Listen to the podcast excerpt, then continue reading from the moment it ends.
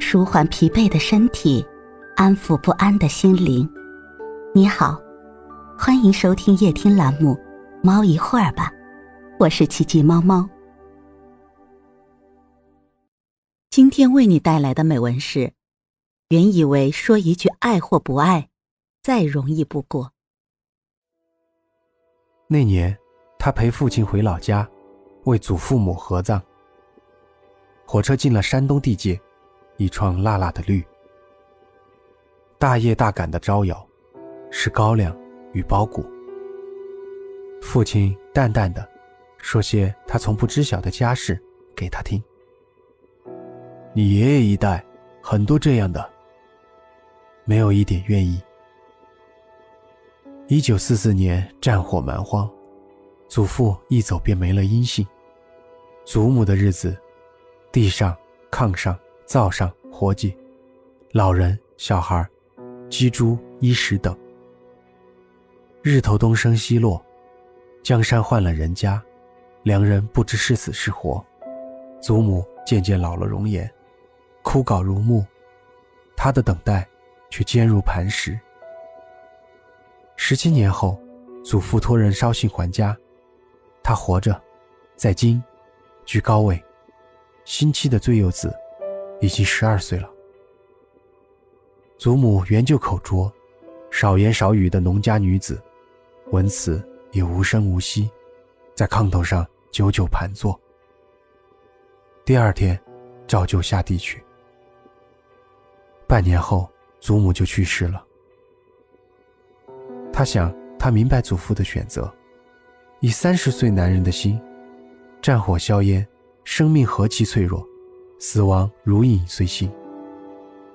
祖父也只是基于恐惧，追寻一点儿生的快乐吧。只是祖母公寓有四子，除了父亲考取大学离开，其余三子皆在农村。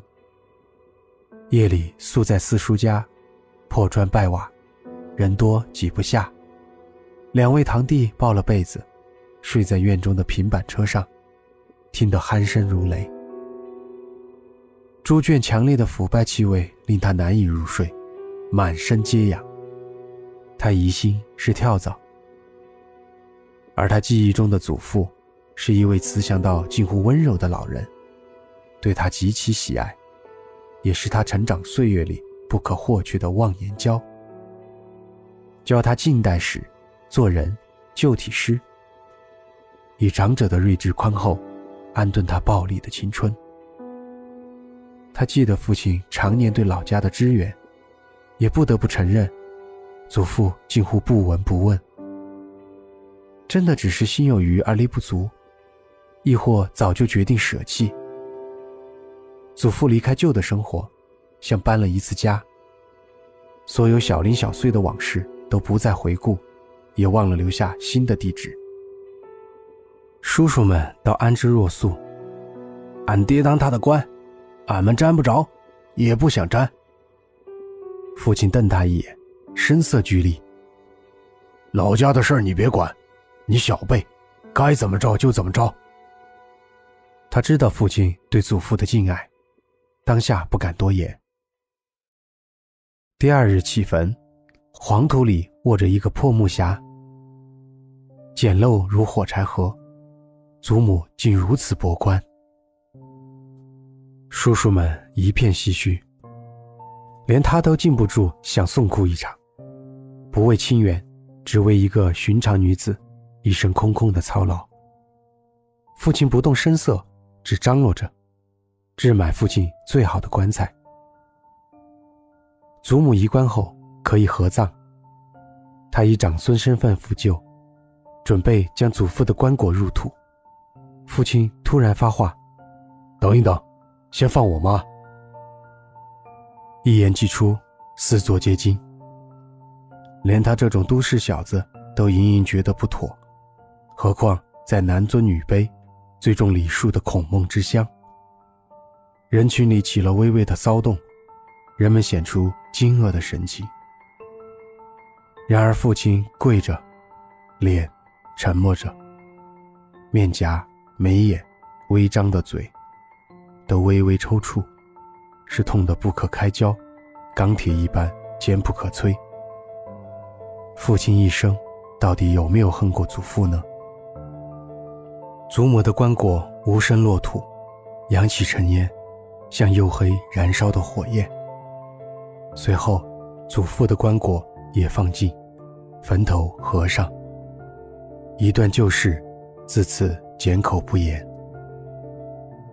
他恍惚记起，十七岁那年，他想向喜欢的女生示意，又担心她不接受，学校会处分。祖父用浓重的山东口音取笑他：“喜欢还怕个啥？”但如何勇敢爱呢？如果爱与责任相违背，如果爱就是伤害和背叛，雪会坚固，叶子而污，如沉黑底色的玫瑰裙。那些伤痛，却永远不能遗忘。太多事情。他无从了解，也再不可能与祖父以男人对男人的姿态聊一聊了。